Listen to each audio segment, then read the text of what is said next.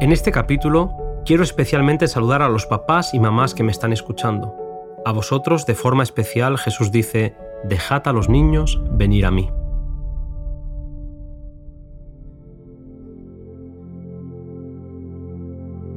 Jesús amó siempre a los niños.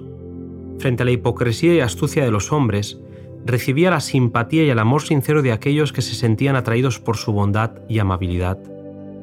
Era habitual ver a las madres de Israel llevar a sus hijos a algún rabino para que los bendijera, y Jesús no era una excepción. A los discípulos les desagradaba la presencia de los más pequeños, pero el maestro comprendía los cuidados y la carga de las madres, que estaban tratando de educar a sus hijos de acuerdo con la palabra de Dios, y las atraía a su presencia para bendecir a sus pequeños.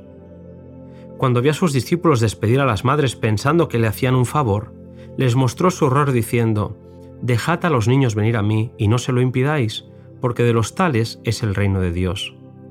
Al decir estas palabras, tomó a los niños en brazos y los bendijo, fortaleciendo a esas mamás que quedaron aliviadas por las palabras y la actitud de Cristo. Elena White anima a las madres de hoy a recibir esas palabras con la misma fe. Cristo es tan ciertamente un Salvador personal hoy como cuando vivió como hombre entre los hombres. Es tan ciertamente el ayudador de las madres hoy como cuando reunía a los pequeñuelos en sus brazos en Judea. Jesús conoce la preocupación del corazón de cada madre y hoy como ayer está dispuesto a dar consuelo y ayuda. Acudan las madres a Jesús con sus perplejidades. Hallarán gracia suficiente para ayudarles en la dirección de sus hijos. En los niños que eran puestos en relación con Él, Jesús veía a los hombres y mujeres que serían herederos de su gracia y súbditos de su reino, algunos de los cuales llegarían a ser mártires por su causa. Él sabía que estos niños le escucharían y aceptarían como su redentor con mayor facilidad que los adultos, muchos de los cuales eran sabios en las cosas del mundo y de corazón endurecido. En su enseñanza, Él descendía a su nivel. Él, la majestad del cielo, no desdeñaba contestar sus preguntas y simplificar sus importantes lecciones para adaptarles a su entendimiento infantil. Implantaba en sus mentes semillas de verdad que en años ulteriores brotarían y darían fruto para vida eterna. Es todavía verdad que los niños son más susceptibles a las enseñanzas del Evangelio. Necesitan ser educados en las cosas espirituales y los padres deben darles todas las ventajas a fin de que adquieran un carácter semejante al de Cristo. Las lecciones que nosotros mismos aprendemos de Cristo debemos darlas a nuestros hijos a medida que sus mentes jóvenes puedan recibirlas, revelándoles poco a poco la belleza de los principios del cielo. Al trabajar para la conversión de nuestros hijos, no debemos esperar que emociones violentas sean la evidencia esencial de que están convencidos de pecado, ni tampoco es necesario saber el momento exacto en que se convierten. Debemos enseñarles a traer sus pecados a Jesús, a pedirle que los perdone y a creer que los perdona y los recibe como recibía a los niños cuando estaba personalmente en la tierra. El amor de la madre representa ante el niño el amor de Cristo, y los pequeños que confían y obedecen a su madre están aprendiendo a confiar y obedecer al Salvador. Jesús era el modelo para los niños y sigue siendo un ejemplo para los padres. Él hablaba con autoridad, pero nunca empleó una sola expresión desprovista de bondad o cortesía. La gracia de Cristo en el corazón impartirá la dignidad que suavizará cuanto haya de duro, quitando todo lo tosco y poco amable inducirá a los padres y a las madres a tratar a los hijos como seres inteligentes, como quisieran ellos mismos ser tratados. Al tratar con vuestros hijos, seguid el método del jardinero divino.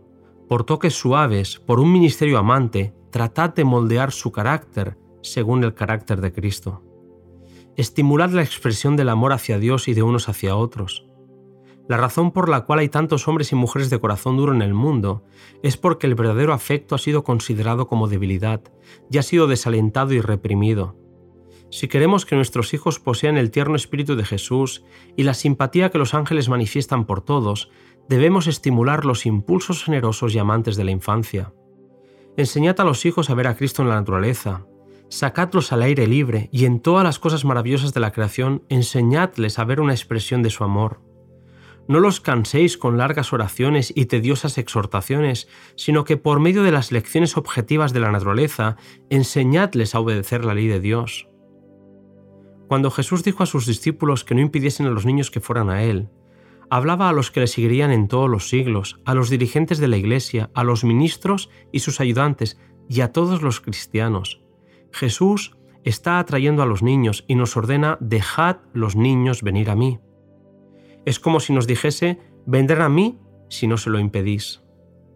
No permitamos que nuestro carácter diferente del de Cristo le represente falsamente. No apartemos a los pequeños de Él por nuestra frialdad y dureza. No les hagamos nunca sentir que el cielo no sería un lugar agradable para ellos si nosotros estuviésemos allí. No hablemos de la religión como de algo que los niños no pueden entender, ni obremos como si no esperásemos que ellos acepten a Cristo en su infancia. No les demos la falsa impresión de que la religión de Cristo es una religión lóbrega y que al venir al Salvador deben renunciar a todo aquello que llena de gozo la vida. El Salvador considera con infinita ternura las almas que compró con su propia sangre. Son la adquisición de su amor, las mira con anhelo indecible. El que trabaja para Cristo puede ser su agente para atraer a estos niños al Salvador. Con sabiduría y tacto puede ligarlos a su corazón, puede darles valor y esperanza, y por la gracia de Cristo puede verlos transformados en carácter, de manera que se pueda decir de ellos, porque de tales es el reino de Dios. Hasta aquí este bonito capítulo de este maravilloso libro. En el siguiente audio, una cosa te falta.